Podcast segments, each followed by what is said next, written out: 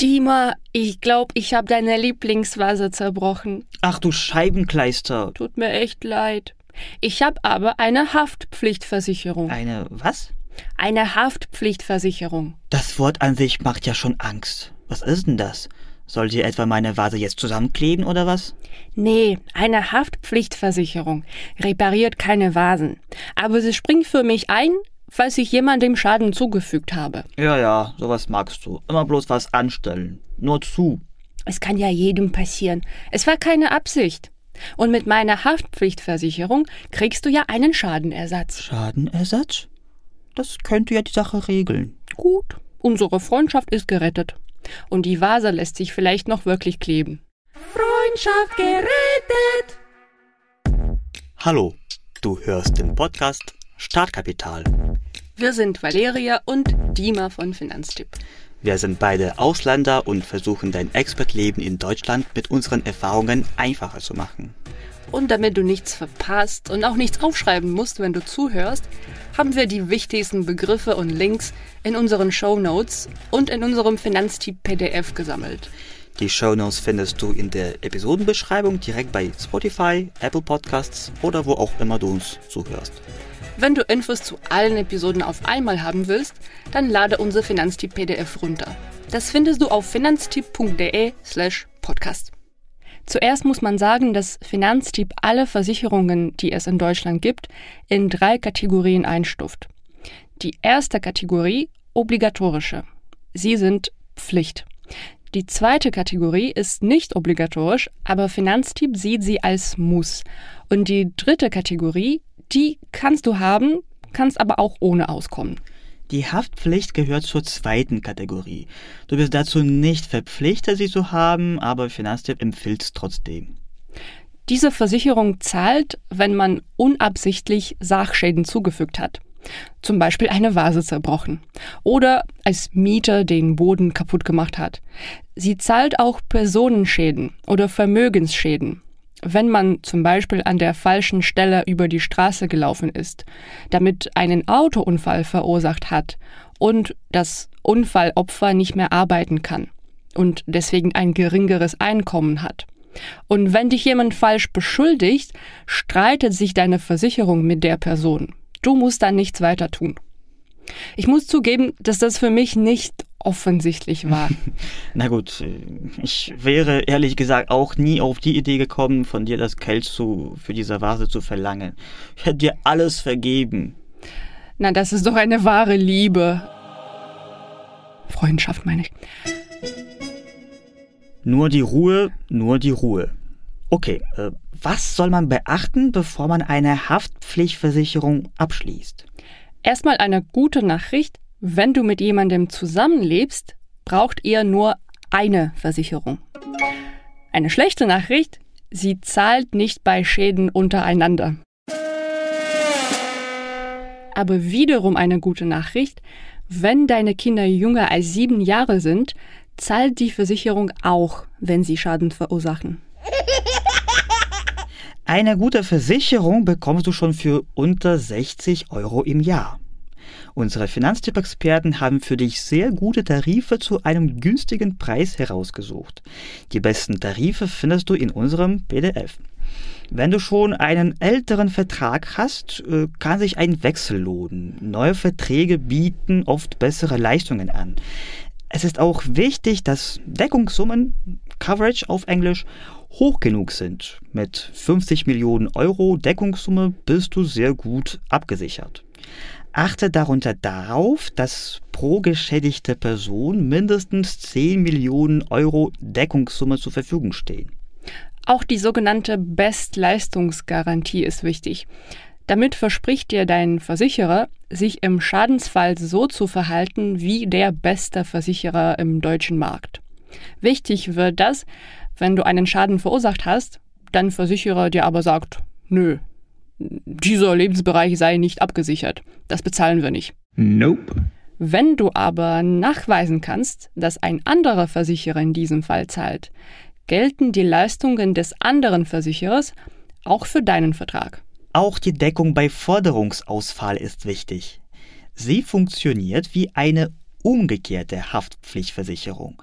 Du hast einen Schaden erlitten, den der Verursacher nicht bezahlen kann, dann übernimmt deine eigene Versicherung die Kosten, aber einige Versicherer erst für Schäden ab 2500 Euro.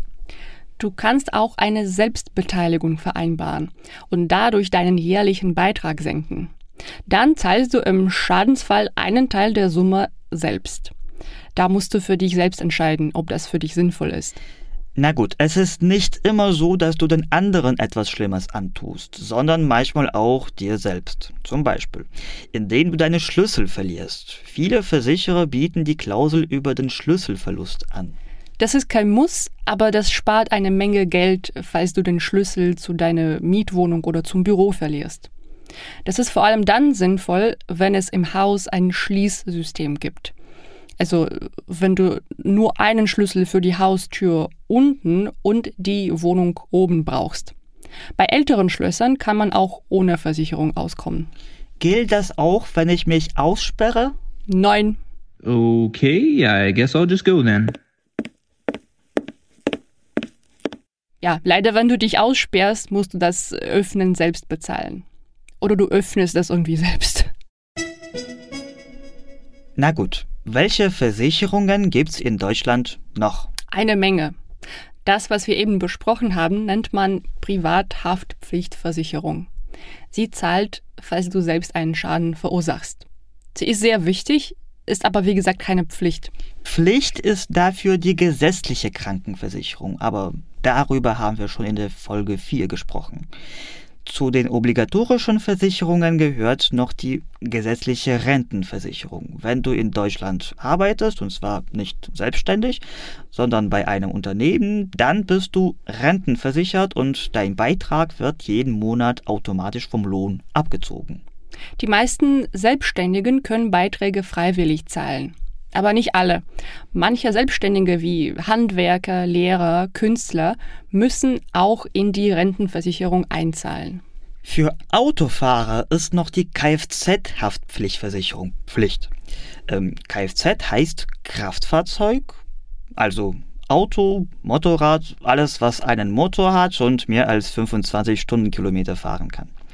Sie gehört zu den Pflichtversicherungen in Deutschland. Das heißt, sie ist gesetzlich vorgeschrieben und die musst du unbedingt haben, wenn du ein Auto fährst. Die Versicherung wird nötig, falls du als Fahrer anderen Menschen oder Fahrzeugen Schaden zugefügt hast. Schäden an deinem eigenen Auto bezahlt die Kfz-Haftpflicht aber nicht. Da brauchst du eine Kaskoversicherung. Die bezahlt die Reparatur deines Wagens.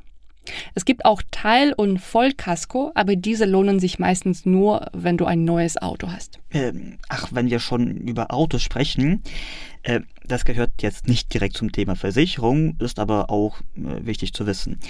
Wenn du einen ausländischen Führerschein hast, ausländisch in dem Fall heißt nicht aus der EU, ist dein Führerschein sechs Monate hier in Deutschland gültig, also in der EU. Du kannst ihn aber noch bis zu sechs Monate verlängern, wenn du in Deutschland nicht mehr als zwölf Monate bleiben wirst. Ansonsten musst du deinen Führerschein umschreiben lassen. Mit manchen Ländern hat Deutschland ein Abkommen zur vereinfachten Umschreibung geschlossen, mit anderen aber noch nicht. Und jetzt zurück zur zweiten Kategorie. Keine Pflicht, aber wichtig.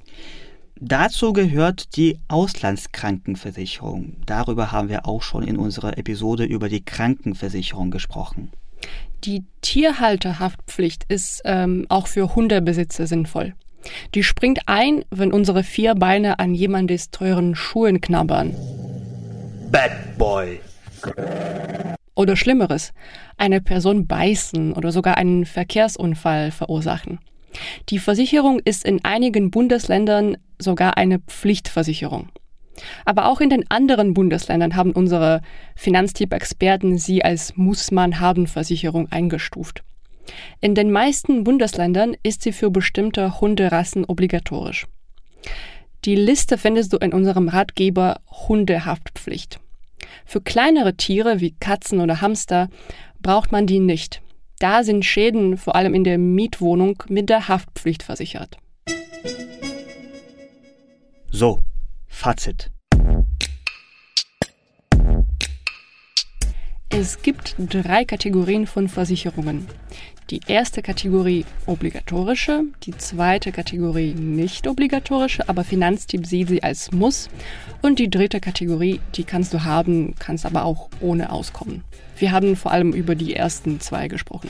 Obligatorisch sind Kfz-Versicherung, wenn du ein Auto hast, die Krankenversicherung und die gesetzliche Rentenversicherung. Finanztipp empfiehlt auf jeden Fall noch die Haftpflicht und die Auslandsreisekrankenversicherung. Wenn du einen Hund hast, kommt für dich auch die Hundehaftpflicht in Frage. In manchen Bundesländern ist sie sogar Pflicht. Finanztipp empfiehlt noch einige andere Versicherungen. Ob sie aber für dich als Expert in Deutschland sinnvoll sind, musst du selbst entscheiden. Du kannst in unserem Finanztipp-Ratgeber nachschauen, welche Versicherungen noch wichtig sind. Google einfach Finanztipp sinnvolle Versicherungen. Das war's zu diesem Thema. Wie immer freuen wir uns über dein Feedback, zum Beispiel per Mail an podcast.finanztipp.de und eine gute Bewertung bei Spotify, Apple Podcasts oder anderen Plattformen. Und wir hören uns in den anderen Episoden. Tschüss!